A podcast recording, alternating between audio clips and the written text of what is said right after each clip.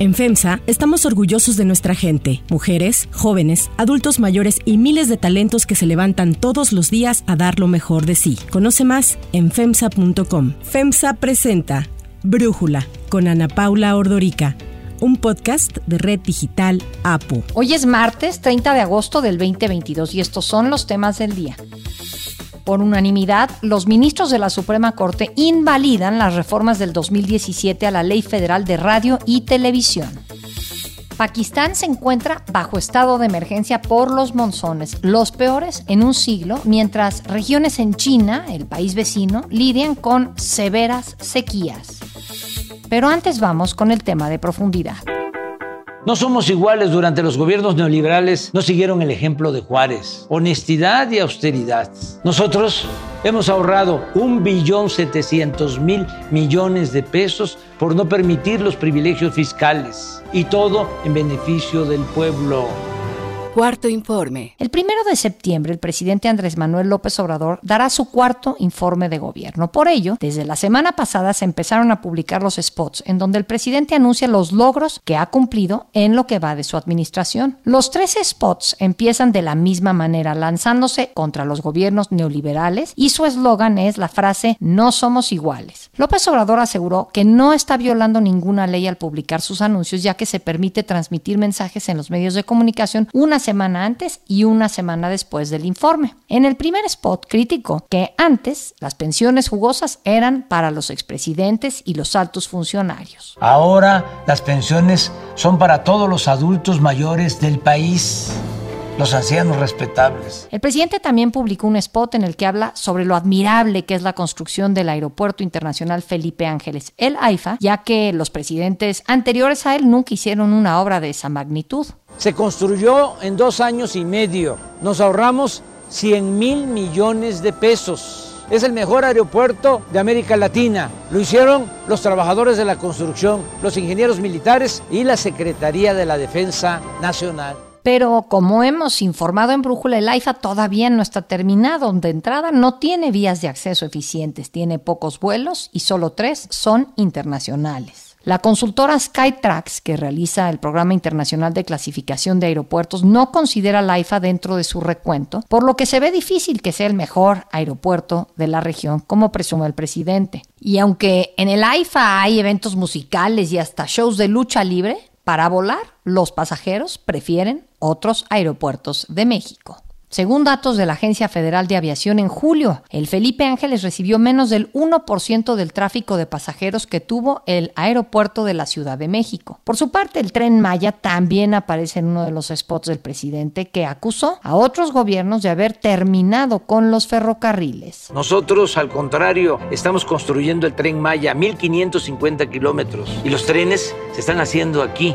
en Ciudad Sagún sin embargo, el domingo el New York Times presentó una investigación en la que describe el daño que está causando la construcción del tren. Según expertos, para planear y ejecutar una obra del tamaño del tren Maya serían necesarios 15 años, pero en este caso se le dio un plazo de solo el New York Times detalla algunas promesas incumplidas por el gobierno. Una de ellas es que el tren conectaría las principales ciudades del sur del país, pero esa meta se ve complicada ya que la ruta no pasará por Mérida ni por Campeche. En la investigación también se resalta que el proyecto estaría financiado de manera privada, pero ahora el gobierno pagará la mayor parte, ya que el presidente consideró que las tasas de interés ofrecidas por los inversionistas privados estaban muy altas. Y con el título que coman los que nos dan de comer, López Obrador publicó otro spot en el que explica el apoyo que le ha dado su gobierno a los pequeños productores. Ahora estamos apoyando a dos millones de ejidatarios y de pequeños propietarios. Hechos, no palabras. Pero la Confederación Nacional Campesina declaró la semana pasada su preocupación por la crisis en el sector y recalcó que la situación podría repercutir en un riesgo alimentario para la población. Otra área que el presidente presume es la salud. Sin embargo, el fin de semana se realizó una marcha en varios estados de México para exigir al gobierno la entrega de medicamentos pediátrico oncológicos. Además, se ha denunciado la falta de abasto de vacunas para bebés y niños, algo que hemos informado aquí en Brújula, y sin embargo, el presidente presume que hay seguridad en el sector salud y que mejorará. Ahora que ya pasó la pandemia, afortunadamente, Estamos dedicados a levantar el sistema de salud pública, atención médica y medicamentos gratuitos. La salud no es un privilegio, es un derecho Recientemente, la Secretaría de Salud acusó a los consultorios médicos adyacentes a las farmacias que representan un riesgo para la salud al tacharlas de ser un engaño, pero los consultorios afiliados a la Asociación Nacional de Tiendas de Autoservicio y Departamentales y a la Asociación Nacional de Distribuidores de Medicinas atienden a más de 200 mil pacientes al día y principalmente dan consulta a personas sin seguro médico. Aprovechando el regreso a clases, el presidente López Obrador también tiene en sus spots un mensaje en materia educativa. Se han creado 145 universidades públicas porque la educación no es un privilegio, es un derecho de nuestro pueblo. No obstante, México abandonó desde el 2018 la prueba PISA de la OCDE para evaluar el proceso educativo. Con este gobierno se creó el programa La Escuela es Nuestra, en donde se le entrega personalmente los recursos para el mantenimiento de las instalaciones a los padres de familia. Sin embargo, estos denuncian que no se les han entregado los pagos y además que lo poco que se les ha dado a quienes sí son insuficientes. Desde que inició la pandemia por COVID, la deserción escolar suma ya 3 millones de alumnos solo en educación básica. El Banco Mundial informó que existe un rezago en México equivalente a dos años escolares. El cuarto informe de gobierno será el jueves primero de septiembre a las 5 de la tarde. Andrés Manuel López Obrador llega con la aprobación de casi el 60% de los mexicanos. El análisis.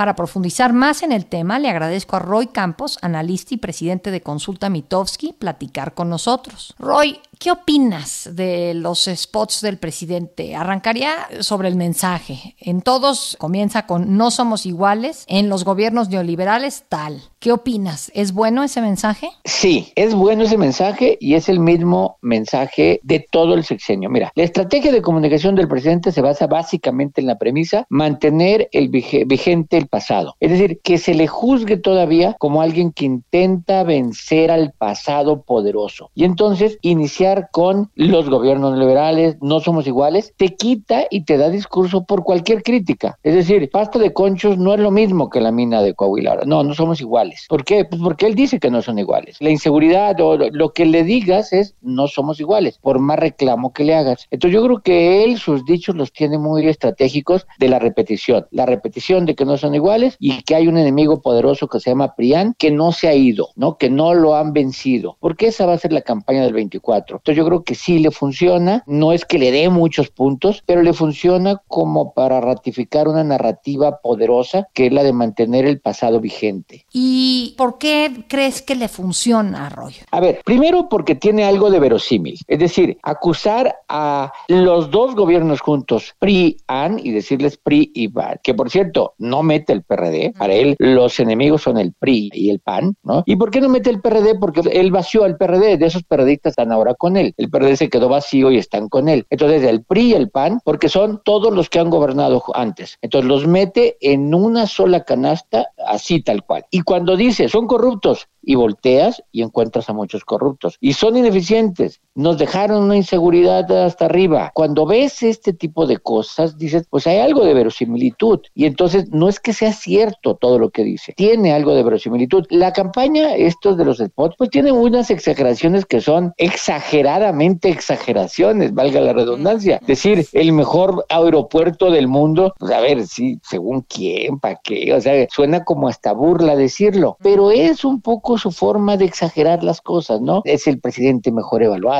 tenemos el mejor aeropuerto del mundo, nuestro ejército es el ejército más preparado del mundo. Son exageraciones clásicas de este tipo de comunicación. Y tus números te demuestran que esto le está redituando porque pues él puede estar hablando y diciendo, pero el aeropuerto quizás a muchos de su base, por ejemplo, ni les interesa. Y los que sí utilizan el aeropuerto, pues ¿quiénes son? Porque nadie quiere irse al AIFA. Mira, ¿tú crees que el ciudadano está interesado en dónde quede adscrita la Guardia Nacional? No.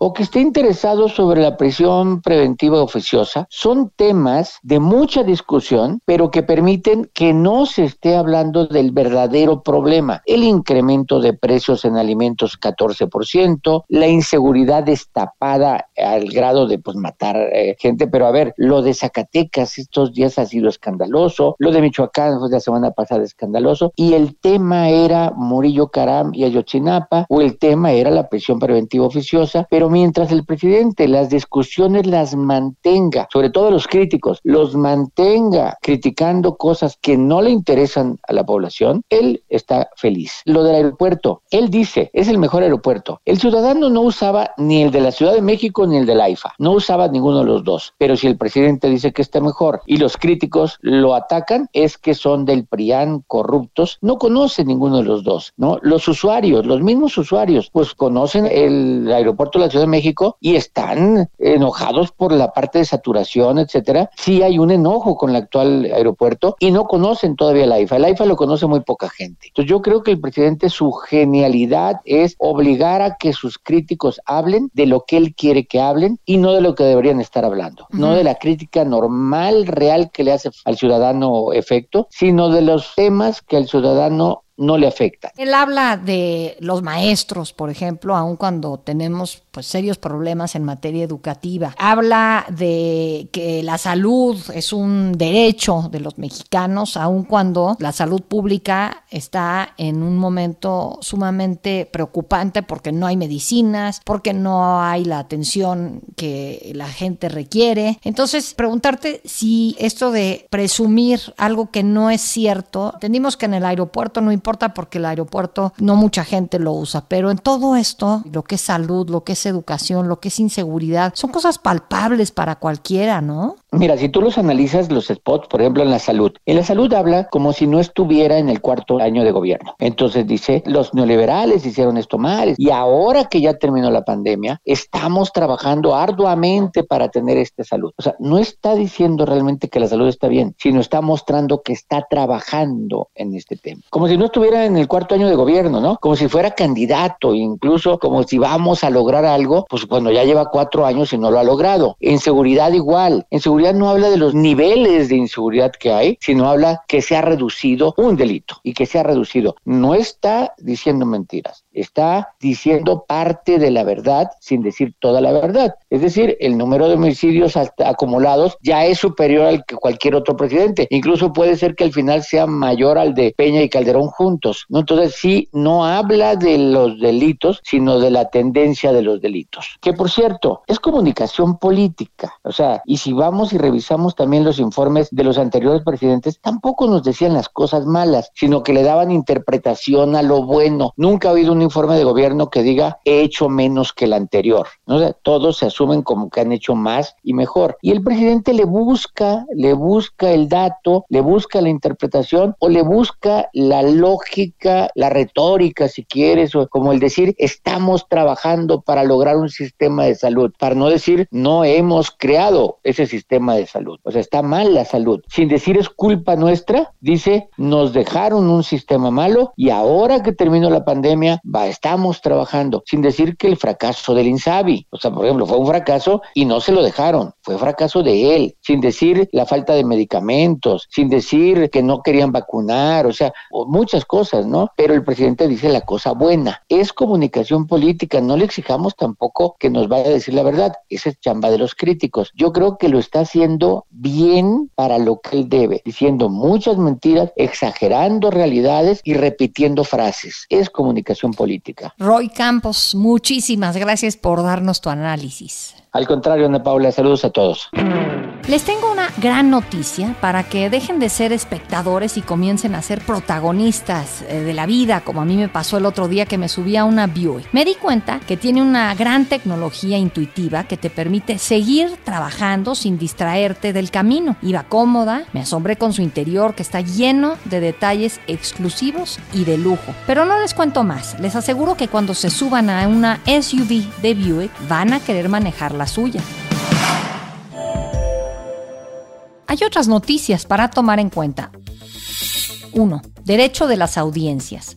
El Pleno de la Suprema Corte invalidó las reformas hechas a la Ley Federal de Radio y Televisión del 2017 al resolver que hubo violaciones en el proceso legislativo. Los cambios en materia de derecho de las audiencias aprobados en el sexenio pasado permitían a los concesionarios de radio y de televisión, entre otras cosas, no estar sujetos a la distinción entre opinión e información al presentar una noticia, por lo que al invalidar los cambios hechos quedará en vigor el texto anterior, el de 2014. Para Brújula, Raúl Trejo del Abre, analista en medios de comunicación, nos ayuda a entender qué decían los lineamientos del 2014. La reforma realizada por el Congreso en el año 2017 en materia de derechos de las audiencias es inválida. Aquella reforma canceló o modificó varios artículos de la Ley de Telecomunicaciones y Radiodifusión. Entre otros, canceló el artículo que obligaba a que en los noticieros sea obligatorio distinguir a la información de la opinión. Esa disposición era muy discutible y de difícil aplicación. Algunos comentaristas se han confundido y dicen ahora que las modificaciones de 2017 crearon esa obligación para distinguir entre información y opinión y ahora por eso celebran la decisión de la Corte. Realmente está sucediendo lo contrario. Sin embargo, el proyecto que fue aprobado ayer por unanimidad se limitó a señalar las violaciones al proceso legislativo. Así habló el ministro ponente Alberto Pérez Dayán. El propio 26 de octubre se describe una serie de violaciones procedimentales que acontecieron en la sesión plenaria vespertina del Senado de la República. Pues una vez concluida la sesión extraordinaria de Comisiones Unidas en la que no se repartieron los dictámenes ni se cumplió con el tiempo mínimo que exige la regulación, abierta ya la sesión ordinaria del Senado, se solicitó la incorporación de último momento del dictamen. Con esto, y pese a haber abordado el tema, la Corte no entró al fondo del asunto, no se posicionó acerca de si se viola o no la libertad de expresión, lo que de acuerdo a analistas podría ocurrir al volver a estar vigente el texto del 2014. Raúl Trejo del Abre nos explica la implicación de la decisión de ayer de la Corte y por qué esto estaría lejos de ser un triunfo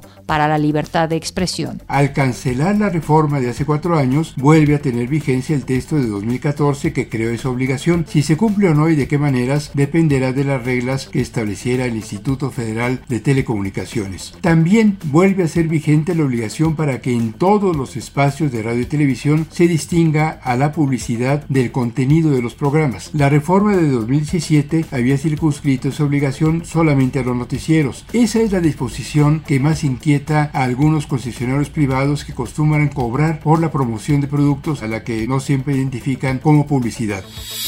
2. Monzones monstruosos.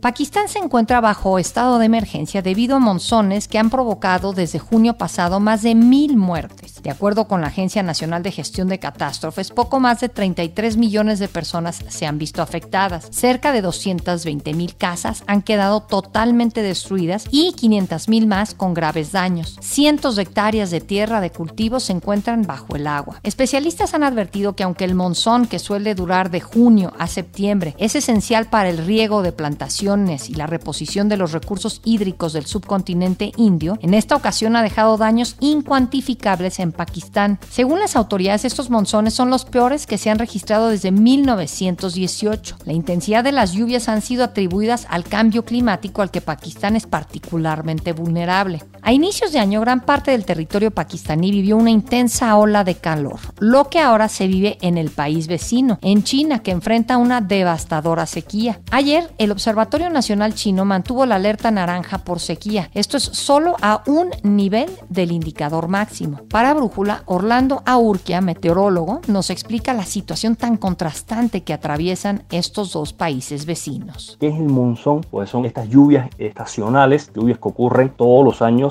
en la época del verano y que afectan no solamente a Pakistán, en general afecta el sureste de Asia. Lo que sucede es que todos los años no se presentan con la misma intensidad estas lluvias monzónicas este año ha coincidido que ha sido un monzón muy activo y por eso esas lluvias torrenciales, que por supuesto en combinación con la orografía del terreno donde están presentándose estas lluvias, en combinación con la ubicación de las ciudades, la inundación de los ríos, pues hemos visto las consecuencias con estas terribles inundaciones y los daños materiales y en pérdidas de vidas humanas. Y la contraparte, la ola de calor y las altas temperaturas en China. Pues esto se debe a lo que se conoce en meteorología como patrón de bloqueo. ¿Esto qué significa? significa que la atmósfera está estancada y en el caso de China ha favorecido largos periodos de sol. Esto significa que no ha llovido en varios puntos del país y estos largos periodos de sol también se traducen en un incremento de la temperatura y es por esto que esta ola de calor ha sido tan persistente, reportándose incluso más de 70 días consecutivos con temperaturas muy por encima de lo normal. Yo soy Ana Paula Ordorica, Brújula lo produce Batseba Feitelson. En la redacción, Airam Narváez. En la coordinación y redacción, Christopher Chimal. Y en la edición, Cristian Soriano. Los esperamos mañana con la información más importante del día. Oxo, Farmacias ISA, Cruz Verde, Oxo Gas, Coca-Cola FEMSA, Invera, Torrey y PTM son algunas de las muchas empresas que crean más de 245 mil empleos tan solo en México y generan valor como parte de FEMSA. FEMSA presentó Brújula con Ana Paula Ordorica, un podcast de Red Digital APO.